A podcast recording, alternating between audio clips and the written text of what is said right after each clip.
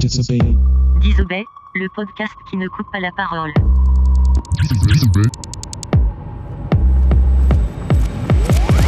En direct du commissariat de Californie. Bonjour Raoul. Bonjour. Euh, bah alors, est-ce que tu pourrais te présenter et surtout nous parler de ton parcours politique et militant du plus jeune âge, enfin à partir de quel moment tu es rentré dans, la politique et nous expliquer un petit peu ton parcours jusqu'à aujourd'hui. Donc je m'appelle Raoul, euh, j'ai commencé à militer en 91-92, c'était la percée d'extrême droite.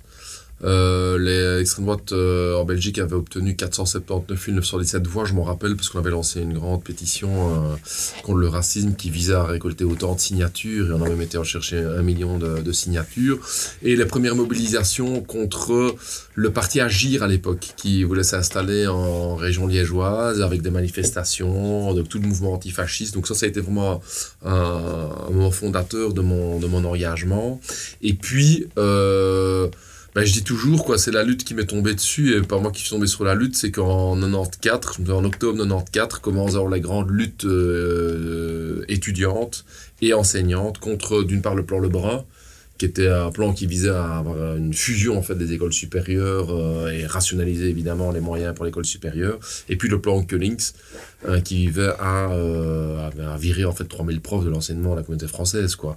Et ça ça a été deux ans de très forte lutte dans laquelle ben, moi-même je me suis engagé à partir de, mon école l'Athénée Royal de Herstal. Laquelle on avait créé un, comité étudiant le comité herstalien des étudiants le CHE c'était le Tché quoi euh, qui, on, se marrait, on se marrait déjà bien euh, à l'époque avec les copains. Et euh, de là bah voilà avec euh, Saint-Lambert Lipez à Herstal on a on, on, a créé vraiment un mouvement. Et finalement il y a eu quand même vraiment presque quasiment toutes les écoles à Liège étaient en étaient en grève. Donc ça a vraiment été des moments fondateurs pour mon mon engagement politique quoi. Et comment s'est fait la transition vers le PTB quelles étaient les raisons euh, du choix du PTB par rapport à un autre parti euh... bah, moi je suis rentré en, en politique par l'action et, euh, et, le PTB, euh, bah à l'époque, c'était un peu le seul parti euh, qui était vraiment sur le terrain, en action avec nous, que ce soit dans l'enseignement secondaire, que ce soit dans les luttes antifa, etc. Donc c'était vraiment un parti d'action. C'était un parti qui était beaucoup plus replié sur lui-même qu'aujourd'hui, hein, donc c'était pas encore la, la même histoire. Mais moi, ça m'avait plu, ce côté, euh, voilà, d'être sur le terrain. Et vu que j'étais quelqu'un quand même de gauche, Bon, voilà, le PS étant le parti qui imposait ces mesures antisociales contre lesquelles je me battais, je il y avait le Return Cullings, hein, c'était les manifestations, on l'aurait, si tu savais, ta réforme, enfin, tu sais, on se la met, quoi. Euh, bon, ben, je pouvais pas aller au PS, quoi, ça, ça allait pas le faire. Donc, il y a eu tout de suite un, voilà, un choix, euh, ouais, très militant qui était, qui était présent et qui alors a connu vraiment sa suite à, à l'université, quoi. Et par rapport à l'histoire du, du parti, du PTB, c'est quelque chose qu'on t'a appris en arrivant sur le dans, dans, le groupe ou c'est quelque chose que tu as intégré au fur et à mesure? Moi, j'ai toujours mon père était abonné à Solidaire, euh, militant aussi du, du, PTB, donc il y a toujours eu cette, connaissance euh, sociale, historique, je dirais, à la maison. Euh, mes parents sont tous les deux délégués syndicaux, enfin étaient tous les deux délégués syndicaux à la CSC. Euh, mon père est métallo, en fait, il était sidérurgiste, euh, maintenant prépensionné, bien lui en face. Euh, et donc j'ai connu à la maison quand même très, très fort ce militantisme. Les copains de papa venaient à la maison, le côté lutte de classe. Euh, je dis toujours je lutte de classe. Euh, je veux dire, c'est un verbe qui, était, qui nous collait à la peau à la, maison, quoi. Euh, et donc, bah, ça m'a permis d'après à connaître aussi le, PTB étant un parti qui incarnait justement cette, lutte de classe, quoi. Justement, en parlant de ça, euh, moi j'ai regardé le, programme du PTB. Euh, il n'y a aucune mention dans le, dans le programme sur les 240 pages ni de lutte de classe ni de marxisme noté tel quel. Est-ce que c'est volontaire ou c'est parce que c'est un choix stratégique ou bien c'est parce que c'est un abandon idéologique et on vous allez vers autre chose? Non, on est, on est un parti quand même encore marxiste hein, dans nos textes de congrès, parce qu'ici on a fait un programme électoral qui était tous les points concrets qu'on voulait apposer nous au fédéral et régional. Euh, de ce côté-là, je veux dire, on parle beaucoup du capitalisme comme critique, mais le but des élections, c'est d'avoir un programme très concret. Mais notre programme global et, et, méta, et celui d'un anticapitalisme euh, très très poussé et le combat pour le socialisme 2.0. De ce côté-là, je peux qu'encourager tout le monde à peut lire nos, textes de notre dernier congrès, à notre neuvième congrès, qui sont plus ou moins 400 pages, qui traitent justement notre vision de société. Et de ce côté-là, on revendique complètement encore notre étiquette marxiste. Parce que... Pourquoi dans le programme ce n'est pas mentionné C'est stratégique pour pas faire peur aux gens ou parce que il y a vraiment sur, à aucun moment le, le, le terme n'est utilisé, ni même lutte des classes en fait, parce qu'à la limite tu peux dépasser le marxisme. Mais... Bah, lutte, de, bah, lutte de classe est quand même utilisé régulièrement dans tout ce qu'on dit dans la campagne électorale, dans tout utilisé. Donc je pense que dans le programme euh, électoral même, c'est plutôt à, une addition de points politiques qu'on veut voir réaliser si on était en majorité. La vision même qu'on peut l'obtenir que par la lutte, ça traduit dans tous nos textes. C'est pas lié à un programme même, et je pense qu'on essaie de le traduire dans tous les médias possibles imaginables. C'est que cette lutte de classe, elle est nécessaire pour aller chercher les victoires. C'était d'ailleurs l'objet d'un des débats que nous avons aussi avec la gauche traditionnelle, qui ne croit pas dans cette, euh, dans cette lutte-là. Quand le PTB lance, par exemple, sa pension à 1500 euros net par une loi citoyenne, c'est-à-dire qui vise à récolter 100 000 ou peut-être même plus de signatures, hein, parce que là, il y a une notion de lutte de classe que le peuple se prend lui-même en charge dans son combat. Et quand j'entends des députés de la gauche traditionnelle, du PS, qui me disent, mais en fait, ça sert à quoi de faire une loi d'initiative citoyenne? On peut nous-mêmes introduire une loi comme député? Mais non, parce que tu introduis toi-même une loi, mais tu n'as pas de rapport de force derrière. Tu vois, moi j'ai introduit 46 euh, propositions de loi ces, ces dernières années. C'est combien on a discuté au Parlement? Une minorité, bien sûr. Une. Une. Et attends, et combien de temps a duré la discussion sur cette proposition de loi 8 secondes. Puis 8 secondes, elle a été foutue à la poubelle. Pourquoi? Parce qu'il n'y a pas le rapport de force derrière, quoi. Donc moi, je crois que ce côté de lutte me semble vraiment essentiel et elle, fait partie de l'identité du, du, PTB, quoi. parfait. Justement, du coup, euh, est-ce que tu as un regard, et le PTB en général, sur le mouvement des Gilets jaunes, même s'il a un peu moins pris euh, en Belgique euh, est-ce que tu as un regard par rapport à ça, sachant ben, justement qu'il y a quand même une forte euh, répression là, euh, Le 23 septembre, il y a eu des, gens qui sont fait arrêter chez eux pour avec des perquisitions. perquisitions à 6h du matin pour des dégradations potentielles sur des eurodateurs. Donc voilà, on voit qu'il y a un, deux poids, deux mesures. Quel est le regard de. J'ai envie de dire deux, deux points. D'abord, pour directement réagir à la question même des perquisitions, c'est très grave et c'est très symbolique parce qu'en fait, le même jour où on a été perquisitionné chez des Gilets jaunes liégeois, on aurait pu tout simplement leur demander d'aller au commissariat de police. Hein. C'était pas les criminels. Euh, ils ont fait une action, ils l'ont revendiqué de, faire une action anti-taxe par rapport aux, aux eurodateurs, etc. On est rentré chez eux. J'ai eu j'ai rencontré des personnes qui ont été perquisitionnées. On les a traités comme des malpropres. Les enfants étaient traumatisés. T'as des flics qui sont là, euh, comme, comme, des Robocop pour venir te, t'amener au commissariat. Enfin, c'est fou. Le même jour, le parquet propose à Stéphane Moreau une transaction pénale pour éviter son procès, quoi. tu vois le deux points de mesure. Donc moi, je crois que ça, c'est une justice de classe euh, qui existe en Belgique sur plein de domaines il faut lutter contre ces justices de classe. Ça, c'est le premier point. Après, je vais répondre à ta question un peu plus globale sur les gilets jaunes. Euh, moi, je crois que les gilets jaunes étaient l'expression, et sont toujours, l'expression d'une résistance populaire de plein de couches de la population différentes, parce que c'est un mouvement, enfin moi j'ai appris à le connaître euh, dans justement dans cette lutte. Vous avez des indépendants, des travailleurs, des travailleurs sans emploi, des personnes âgées, des plus jeunes, d'origine immigrée, pas d'origine immigrée. Donc c'était très très mélangé. Je crois que c'est une force du mouvement d'être passé tout de suite en forme d'action et de ne pas rester uniquement ah, euh, je tire la gueule, je suis en colère, euh, je reste dans mon fauteuil. Le, le, le, mouvement était vraiment basé là-dessus, je trouvais que c'était vraiment un point fort, euh, occupation des, des ronds-points. moi je dis toujours, c'est à l'air libre que le cerveau il fonctionne le mieux, hein. je veux dire, c'est pas en restant dans son fauteuil qu'on va changer le monde. Donc moi je trouvais que c'était vraiment génial. après voilà, comme dans tout mouvement, il y a plein de tendances différentes. Bien sûr. C'est normal, c'est la force du mouvement, c'est aussi sa faiblesse. C'est-à-dire que voilà, il y a une possibilité de récupération du mouvement, il y a euh, et, donc de ce côté-là, il y a vraiment un besoin, à mon avis, d'avoir une orientation anticapitaliste d'un mouvement populaire. Et en fait, quand j'ai lu un peu les différentes plateformes des différents groupes de gilets jaunes, que ce soit à Charleroi, à Liège ou à Bruxelles, c'était quand même des revendications euh, très à gauche, quoi. Hein. Je veux dire, quand on demandait une taxation des fortunes, euh, une pension minimale à 1500 euros, la TVA de 21 à 6%, euh, le référendum d'initiative populaire qui était quand même... On était quand même dans des revendications très progressistes, donc moi je trouvais que c'était vraiment positif. Après voilà, comme dans tout mouvement de lutte de classe, il y a des hauts, il y a des bas. Je dis toujours à, tous les militants qui sont encore dans le mouvement, ne vous inquiétez pas, ça va revenir ça va revenir. Il faut, structurer le mouvement, mais la lutte a toujours été avec des hauts et des bas. Faut pas revoir d'une manière idéaliste l'histoire. Quand on me dit avant c'était mieux, avant lutter, attends. Avant, je vais dire, euh, rappelle avant mai 68, deux semaines avant mai 68, t'avais encore le monde qui titrait euh, Ce pays s'endort, il y a eu la lutte nulle part, quoi. Et puis bouf, d'un coup, la lutte commence. Tu vois, avant d'avoir 36, bah, t'as eu 35, quoi. Je veux dire, des grèves de 36, t'as eu d'abord les luttes de 35. pour, pour moi, c'est un peu. La lutte a toujours été des hauts et des bas. Et l'enjeu, c'est que les militants, c'est que cette avant-garde, elle, elle, se consolide, elle se structure pour pouvoir être prêt pour les luttes à venir. Ça, je trouve que c'est le plus important. Il y, a, un mot d'ordre qui revient régulièrement dans votre programme, en fait, c'est euh, l'augmentation du pouvoir d'achat, euh, qui est aussi parfois euh, revendiqué chez une partie des, Gilets jaunes par rapport à l'internationalisme. Le fait que si on applique certaines mesures ici, est-ce qu'il n'y a pas un risque d'exploitation externalisée, aussi bien de l'environnement que du social, et quelle est la possibilité d'avoir une, une action là-dessus? Ben, les deux sont pas forcément liés. Donc, si on prend la question du pouvoir d'achat ici en Belgique, le premier combat qui existe, c'est un combat capital-travail, pour reprendre un peu comment Marx a analysé, entre d'une part une minorité de riches qui viennent de plus en plus riches et des travailleurs qui viennent de plus en plus pauvres d'un point de vue relatif. Et donc, ça, c'est très très clair quand on voit ce qui se passe ces dernières années, c'est que la part des salaires dans la richesse produite chaque année diminue d'année en année.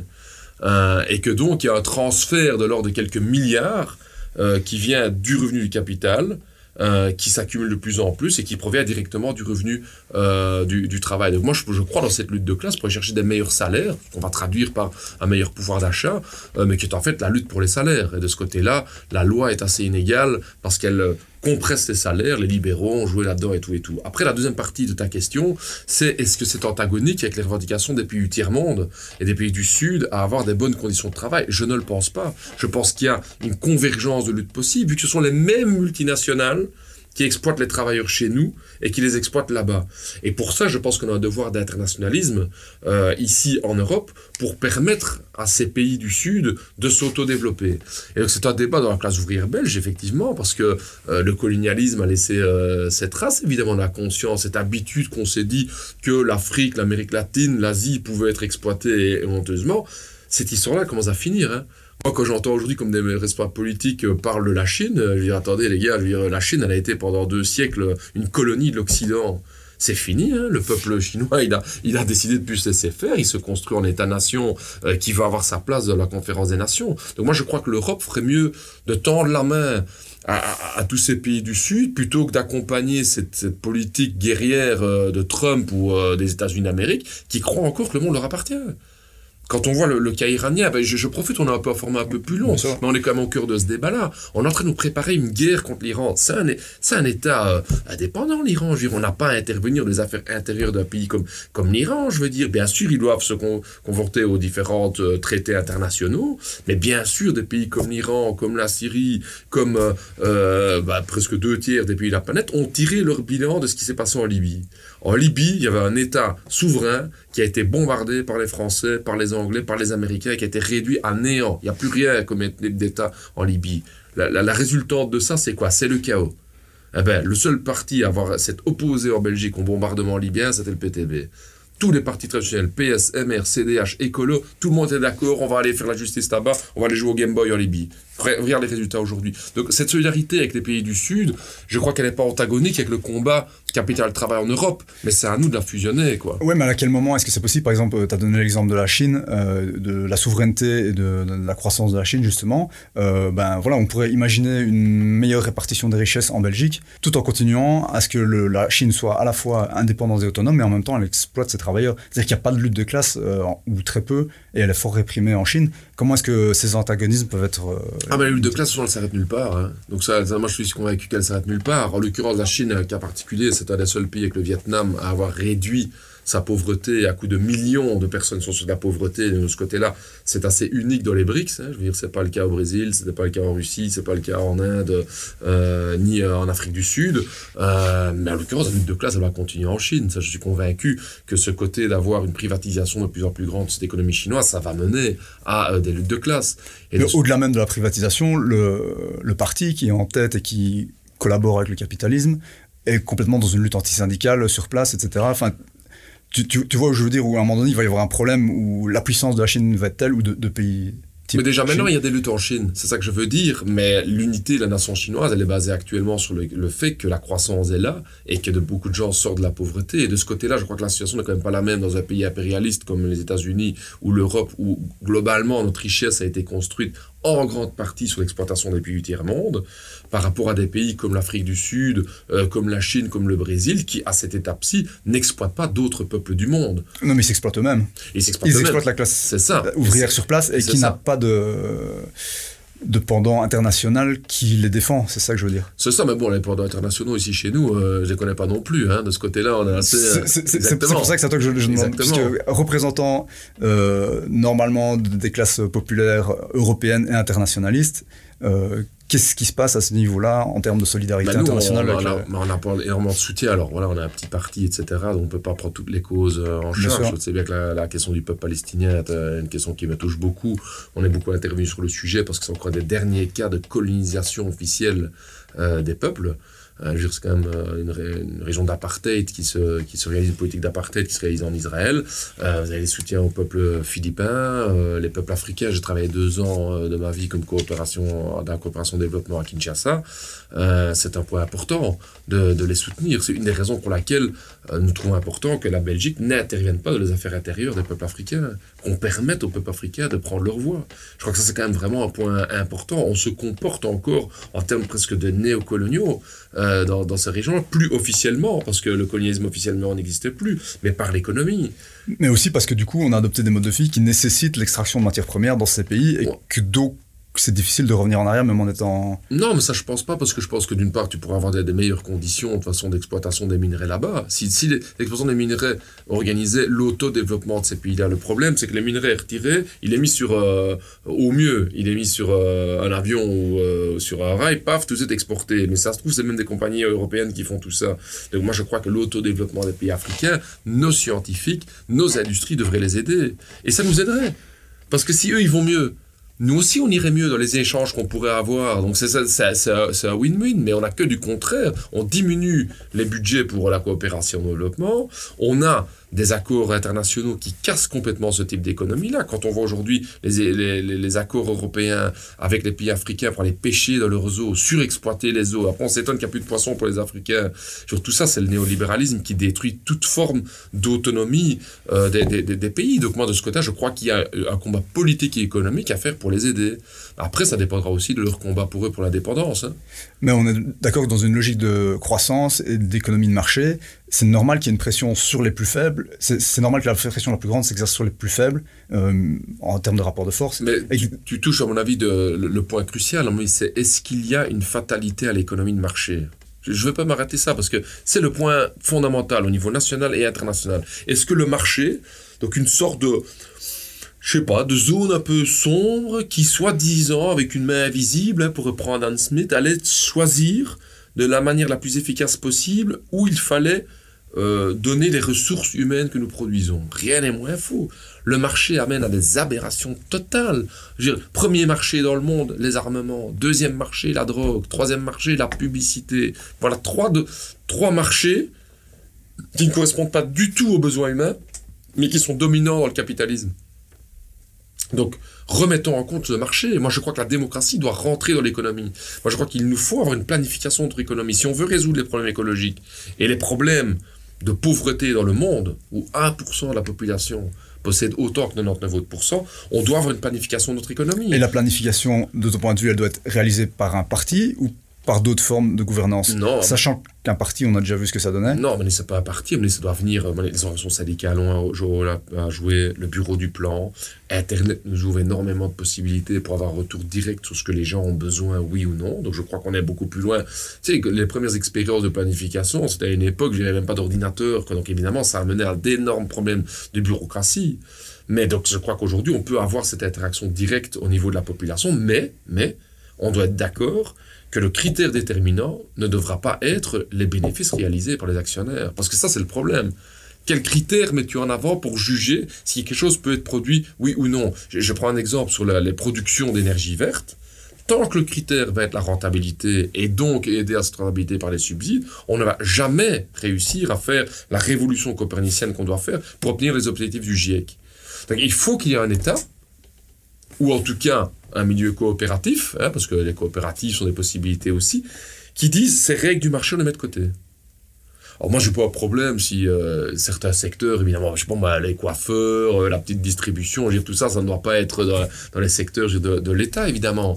Euh, mais des secteurs aussi importants que l'énergie, que les secteurs bancaires, secteurs pharmaceutiques, qui sont des secteurs de, les vies humaines dépendent et qui structurent notre économie, le transport, pour moi, je trouve que ça doit être quelque part une gestion socialisée de ces moyens de production, pour reprendre un peu l'expression que, que, Marx utilise. Et ça, je crois que c'est un vrai débat qui est en cours aujourd'hui. Je crois vraiment que c'est un vrai débat pour savoir dans quelle voie on veut aller au niveau économique. Euh, un des premiers euh, arguments contre euh, cette vision des choses, c'est que la vision planifiée, c'est qu'à un moment donné, elle va être mise au, dans les mains d'un parti ou d'un organisme qui va devenir une forme de plutocratie aussi. Au final, c'est une espèce de capitalisme d'État, quoi. Comment est-ce que tu passes au-delà de ça, vu que tous les régimes dits communistes ou socialistes termine, échoue dans ce... Mais moi, je pense que le but, justement, c'est de pouvoir développer une démocratie euh, euh, terrible, à outrance, je veux dire, au niveau de la population, pour qu'elle dise un peu ce qu'on veut faire. Après, si on parle un peu du passé, je trouve qu'un des problèmes que le socialisme euh, réel, comme on l'appelait, hein, a dû résoudre, c'est que les dangers de guerre vers cette tentative de construire d'autres pays étaient terribles. Allez, un pays aujourd'hui encore qu'on connaît comme un pays comme Cuba, qui a une, économie qui est assez euh, planifiée, a un problème énorme qu'il est confronté à un embargo terrible, que s'il y avait même le quart de la moitié de cet embargo contre la Belgique, la Belgique ferait faillite. Et donc ça demande évidemment une euh, gestion trop centralisée à mon avis, mais qui est problématique pour pouvoir résister au niveau militaire et au niveau économique par rapport à ce type d'attaque-là. Et que ce soit le Vietnam, je t'ai visité le Vietnam, on a le même problème. C'est vraiment, c'est des pays qui, quand ils ont voulu faire leur révolution, ont été rasés par des milliers de bombardiers américains. Et donc, moi, je crois que la Belgique ne sera pas dans cette situation-là. D'accord, mais alors, euh, c'est ça, on, peut prendre l'exemple de la guerre d'Espagne aussi, où, euh, mais du coup, la tentative des communistes en général, c'est la coercition. C'est-à-dire que les Espagnols avaient d'un côté les fascistes sur la gueule et de l'autre côté les communistes. comment est-ce qu'on. Non, mais je suis pas d'accord avec cette grille d'analyse-là, à dire que c'était fasciste, communiste d'un côté. Moi, je suis pas d'accord avec ça. Il y avait le peuple espagnol qui résistait, socialiste et communiste ensemble contre les fachos qui étaient financés par l'Occident, enfin plus particulièrement par les nazis et par les Italiens. Et le seul État, je rappelle quand même, le seul État qui est venu euh, en aide en livraison euh, des républicains espagnols, c'est l'Union soviétique, parce que les Français, ils ont coupé leurs frontières. Nous, ça pue de l'autre côté, on ferme la frontière. Ok, mais ils ont pris le pas sur les anarchistes à un moment donné. mais là, il y a un combat, il y a eu un débat de stratégie interne à la gauche. Je ne mettrai jamais sur le même pied les fascistes. Je veux dire que euh, des débats internes qui étaient à la gauche, qui est une question compliquée, c'est est-ce que tu veux une stratégie militaire centralisée pour battre les fachos ou décentralisé C'est difficile comme question, hein, parce que plus tu décentralises, moins tu es coordonné d'un point de vue militaire. Les socialistes et les communistes, effectivement, dans une approche beaucoup plus centralisée d'un point de vue étatique.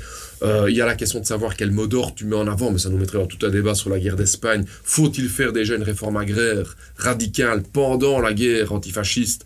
Ou est-ce que tu fais ça plus tard pour avoir un front plus large contre les fachos? C'est des questions qui sont compliquées. Bien sûr, mais on va pas refaire l'histoire, mais ce que je veux dire, c'est que ça pose la question, quand on est dans un cas de figure similaire, de la nécessité de la coercition et que donc la méfiance que les gens ont par rapport à l'idéologie communiste, puisqu'on sait que euh, souvent, dans ces cas de figure, la coercition arrive comme mesure de... moi, ce que je fais, c'est insérer en, faux contre une vision noir-blanc de, l'histoire. Je le dis parce qu'il vient d'avoir une résolution euh, au Parlement européen qui tente de mettre le nazisme sur le même pied que euh, le communisme. Moi, je suis pas d'accord avec ça. Je vais dire vraiment l'histoire. Je rappelle, le premier pays où il y a le droit de vote pour les femmes au monde, c'est l'Union soviétique, on peut encore le dire. Ça, je veux dire, c'est pas, pour ça qu'on va justifier tout ce qui s'est fait en Union soviétique. C'est un fait que ça, ça s'est fait. Je veux dire, la, les congés payés dans les pays où on a établi ça, c'est dans les pays de l'Est, dans les premiers, on peut quand même le dire. Cuba, oui, Cuba est un des premiers pays d'Amérique latine à avoir éradiqué l'éducation. Et oui, pour moi, un pays comme Cuba, qui s'est battu contre l'analphabétisme, qui envoie la plus grande partie de, sa population en Amérique latine proportionnellement à l'université, oui, apprendre à, instruire ton peuple, tu, n'es pas un euh, pays dictatorial, parce que sinon, si tu veux être une dictature à Cuba, ce que tu fais alors, c'est que tu rends tout le monde analphabète. Il n'y a rien de mieux que l'alphabétisme pour rendre les gens bêtes et pour les gens accepter une dictature. Donc moi, je suis pas d'accord avec ça, sur cette vision noir-blanc. Je dis juste que je veux pas imposer les méthodes cubaines euh, en Belgique, c'est normal, les deux pays sont tout à fait différents. Euh, Cuba est un pays qui a 120 km de ses côtes, une des plus grandes puissances mondiales qui n'a même pas besoin d'envoyer un porte-avions qui peut venir les bombarder dedans. C'est un pays qui est très très effectivement centralisé pour résister aux Yankees. C'est pas ma vision idéale euh, du, du, socialisme. Donc de ce côté-là, moi je veux pas euh, rentrer dans cette vision noir-blanc qui nous est venue des États-Unis. C'est important parce qu'en Europe, on a pendant 20-30 ans pas pensé comme ça. Quand on voit par exemple les, sondages qui étaient faits au sorti de la Deuxième Guerre mondiale au niveau des populations européennes sur qui pensez-vous qui a été euh, le facteur déterminant de la victoire contre le fascisme? Et j'ai plus le tableau devant mon nez, quoi, mais je pense qu'en de grandeur, en 46, tu allais avoir, je sais pas moi, 60% de la population belge euh, ou française, que c'était. disais, ben voilà, c'est l'Union soviétique qui nous a sauvés, quoi. Aujourd'hui, alors que les faits historiques n'ont pas changé, Mhm. c'est uniquement la propagande qui a changé. Euh, 50 ans plus tard, tu vas poser la même question et tu vas avoir 60-70% des gens qui vont te répondre les Américains et peut-être 6% des gens qui vont te répondre l'Union soviétique. Or, c'est faux. La vérité historique, elle a ses droits. Je veux dire, qui a contribué l'essentiel de l'effort de guerre euh, traditionnel d'abord au niveau na- nation contre nation, c'est l'armée rouge. Et qui alors a contribué à structurer la résistance avec plein de forces, hein, pas unique mais en Europe occidentale, c'était les, les- partis communistes. Ça, et ça, ça a quand même aussi encore le droit de le dire. On doit quand même pas rentrer dans tout ce révisionnisme qui nous a imposé les États-Unis euh, avec le côté euh, les Américains étaient les gentils et tous les autres étaient les méchants à la Rocky Balboa. Quoi. Je veux dire, on est quand même plus loin en matière euh, de vision que ça. Une autre critique qu'on fait au, communisme ou au socialisme en général, c'est le productivisme dans, dans- on atteint les limites systémiques du développement économique du capitalisme, ça aurait pu être la même chose, je pense, avec le communisme ou le socialisme tel qu'il était pratiqué, vu qu'on a vu des gros dégâts industriels et naturels euh, sous le communisme. Quel est le point de vue du PTB là-dessus Moi, je crois que c'était un vrai problème du, du- du socialisme comme il avait été appliqué en Union soviétique. C'est-à-dire qu'à un moment donné, euh, tout était uniquement pour le chiffre, pour le tonnage, pour la quantité, et il y a eu trop, beaucoup trop peu de réflexion sur euh, les destructions qui étaient faites au niveau de la nature. Moi, ça me paraît très clair que ça a été un grand problème dans l'application de ces différents socialismes. À leur décharge, et ça valait aussi pour les années 40, 50, euh, enfin jusqu'en fait les premiers chercheurs euh, euh, du rapport de Rome, je veux dire en Occident, il y avait relativement peu de contributions scientifiques pour euh, éclaircir là-dessus. Maintenant, d'autre part, je crois qu'un pays comme Cuba aujourd'hui est annoncé par les Nations Unies comme étant le pays au plus haut développement avec l'empreinte écologique la moins, la moins grande. Est-ce que c'est pas aussi à cause de l'embargo? Non, non, parce que je pense que l'embargo, il y a plein de pays qui sont victimes de l'embargo et qui ne résolvent pas ça, parce que c'est l'économie de la misère alors et euh, déforestation, etc., etc. Je pense que dans les éléments qui expliquent pourquoi Cuba arrive à réaliser ça, il y a aussi une planification, par exemple au niveau euh, agroforesterie ou euh, agroculture, euh, il y a évidemment toute cette culture biologique, etc., existe à Cuba parce qu'aussi elle est orientée par les chercheurs de, l'État cubain. Donc de ce côté-là, moi je ne crois pas que c'est l'initiative individuelle qui peuvent résoudre ça. Aujourd'hui, je constate qu'un des pays qui investit le plus dans l'énergie renouvelable, c'est la Chine. On peut être pour ou contre la Chine, moi je suis pas en train de défendre le modèle chinois, c'est pas ma tasse de thé en matière de vision du socialisme. hein. D'ailleurs, l'État de moins en moins, et le marché a de plus en plus à dire, l'État de moins en moins à dire, etc. Mais je constate, tout le monde doit constater, que s'il y a un pays où il y a une sorte de planification de la production de l'énergie, euh, qu'elle soit éolienne ou qu'elle soit solaire, c'est un pays comme la Chine. Donc de ce côté-là, moi je crois que euh, le capitalisme, à mon avis, n'est pas capable de résoudre les problèmes écologiques, et il l'a démontré, ça c'est très clair. Je pense que le socialisme doit encore le démontrer qu'il peut faire beaucoup mieux que ce qu'il fait maintenant. Euh, pour rebondir sur le- les éoliennes et le solaire, euh, techniquement, c'est pas vraiment non plus prouvé que c'est, en termes de ressources, de, bilan en carbone, vraiment écologique aussi. C'est-à-dire qu'on externalise les problèmes euh, dans les pays où c'est produit. La Chine, bah, c'est tellement grand qu'à la limite, ils le font chez eux. Dans les pays ici, on arrive à avoir des meilleurs bilans carbone spécifiquement parce que euh, la production euh, des, outils divers se fait dans des pays où notre bilan n'est pas comptabilisé. Est-ce que euh, au niveau du PTP, on discute des sources d'énergie alternatives, sachant que l'éolien industriel et le solaire ne sont pas, jusqu'à preuve du contraire, euh, jusque maintenant des solutions réelles. Bah, Il y a, il y a deux, éléments là-dedans. Pour l'éolien, je partage pas votre, euh, votre avis, parce que je pense que l'éolien peut avoir un carbone, euh, bilan carbone vraiment positif. Moi, j'y crois, donc là, de ce côté-là, euh, je partage pas. Je pense Il y a eu des enquêtes, sur le, notamment sur l'éolien offshore, c'est un carnage écologique sur la durée de Non, mais vie des attends, la question, l'autre question, c'est où on le produit, à quelles conditions on le produit, et certainement, effectivement, la rentabilité qui est cherchée derrière. Donc moi, je pense qu'on n'est pas encore dans des, dans des endroits stratégiques, je veux dire, dans des réflexions qui permettent d'être le plus efficace possible. Mais je veux dire que l'éolien ne jouera pas un rôle... Ah non, j'ai euh, pas dit ça. Ah ok, c'est ça. L'éolien tel qu'il est pratiqué maintenant. C'est ça, ok. Ouais, ouais. Donc ça, Un deux- autre éolien de la, Euh, envisageable. la géothermie euh, Ouais. est de façon possible aussi. Elle demande aussi des investissements massifs parce que finalement, c'est ça la, la question auquel on va, on va retourner. L'énergie, je vais dire hydraulique, euh, il y a des potentialités très fortes qui sont là aussi. Elle demande une planification européenne. Ça, c'est bien le problème qu'il y a, c'est que le gros problème de toutes ces énergies, c'est de les stocker. Et c'est ça le problème. C'est que la meilleure chose, ce serait d'avoir un grand réseau européen, voire même mondial, où on pourrait, à un endroit où il n'y a pas de vent, où il n'y a pas d'énergie euh, hydraulique, pouvoir transférer cette énergie-là. Pour ça, il faut la stocker. Là, On est sorti avec nos études, différentes études sur la capacité à l'hydrogène à stocker ce type d'énergie-là. Euh, je pense qu'il y a moyen d'investir l'hydrogène par hydrolyse pour avoir effectivement des, des, des, des, piles en fait qui seraient propres, mais elle demanderait des investissements. Le bureau du plan a estimé à 10 milliards par an pour la Belgique. Et là, on a, on a un vrai débat sur la question de savoir euh, est-ce qu'on va investir ces 10 milliards, oui ou non, ou est-ce qu'on va compter sur les subsides à gauche et à droite? Et nous, on a vraiment pris l'option avec le se, de se battre pour ces 10 milliards, parce que si on veut investir dans l'hydrogène, si on veut investir dans les économies, dans les énergies renouvelables, on a besoin de milliards. C'est pas un coup de centaines de milliers d'euros, on n'y arrivera pas.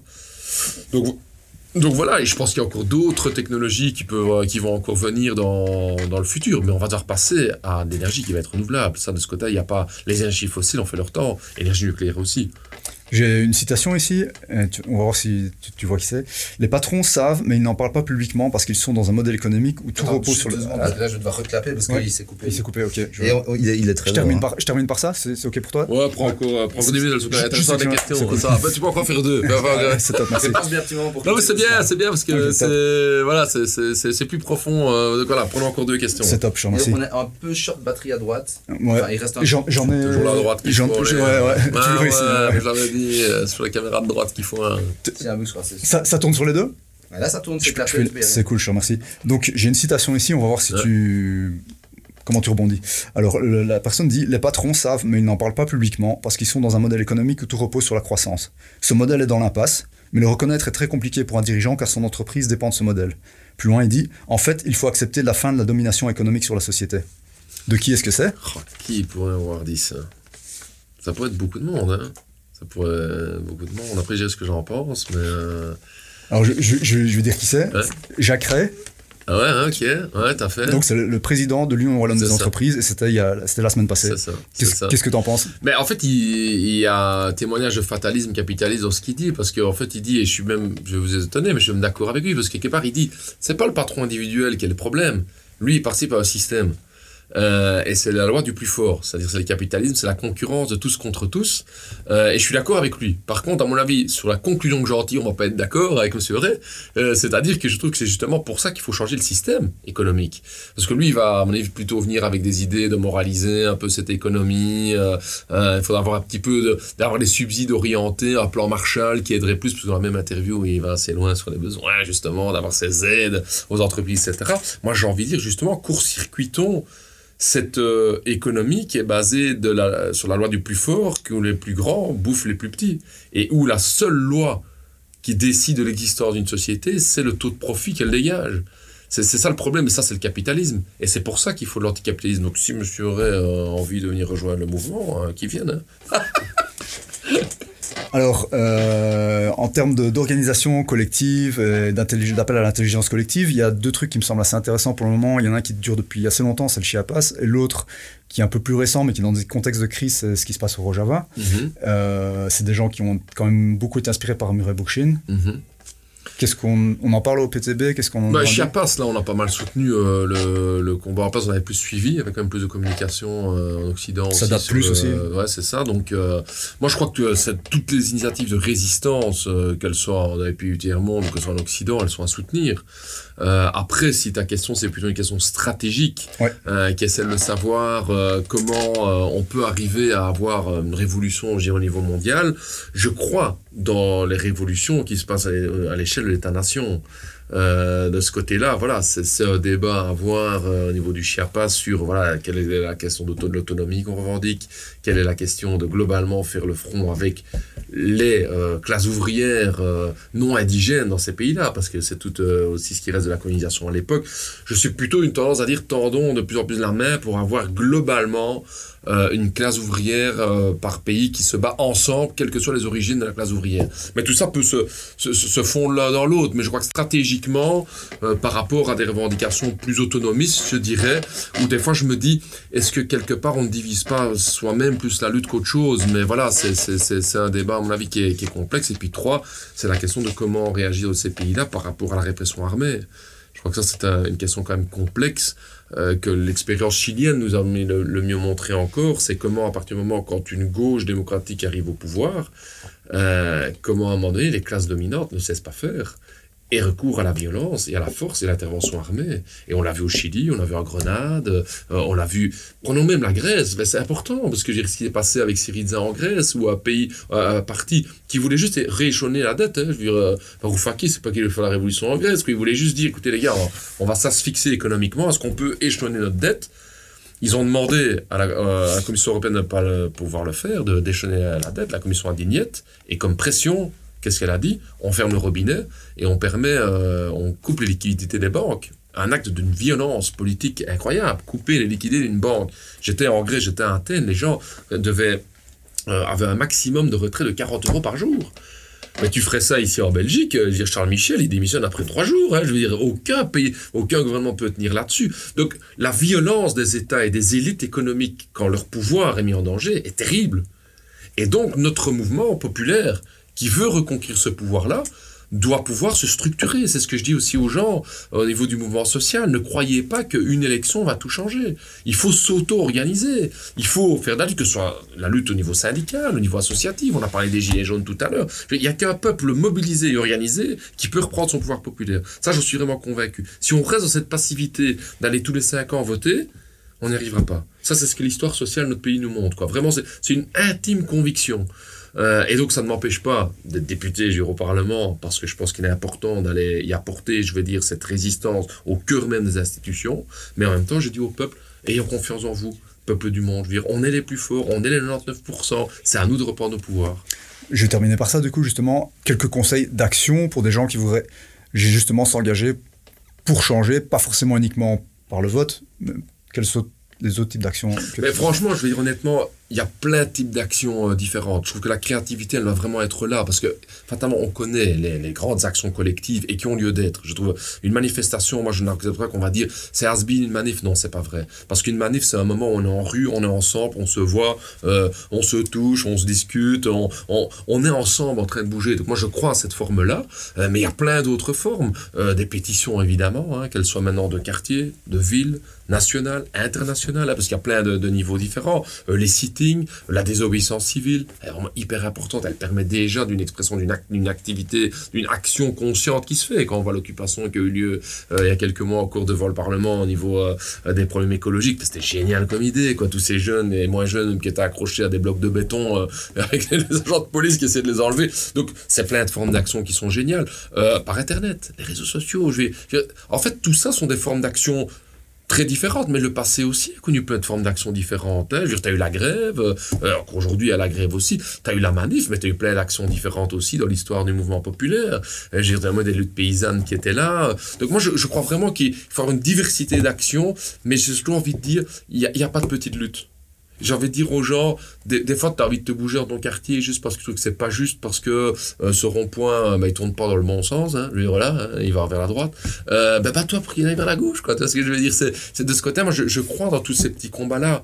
Euh, une occupation, par exemple. Je, tu m'as posé la question, mais il y a une occupation maintenant d'une d'un squat, je veux dire, à Liège, euh, qu'est-ce qu'est Saint-Léonard, quoi. C'est génial. C'est génial parce que c'est pointer du doigt de manière créative le problème du logement. Et c'est pas rester uniquement de dénoncer faudrait plus de logements. Non, c'est plutôt vraiment, on va tout de suite montrer qu'il y a un problème avec le logement vide et on va l'occuper, on va bien le gérer et on va montrer que c'est possible d'avoir une autre politique de logement. Donc moi je trouve que tout ça c'est des, des, formes d'action, euh, plus il y en a mieux c'est quoi. Cool. Merci. Ça va? Ouais, ouais, je pourrais encore vous poser pendant une heure, mais voilà, je, comme il n'est déjà pas très heures passées, je vais pas te... Ouais, c'est top, merci. Bah, on a abordé déjà pas mal de choses. C'est impeccable. Oh, I've been running from the law.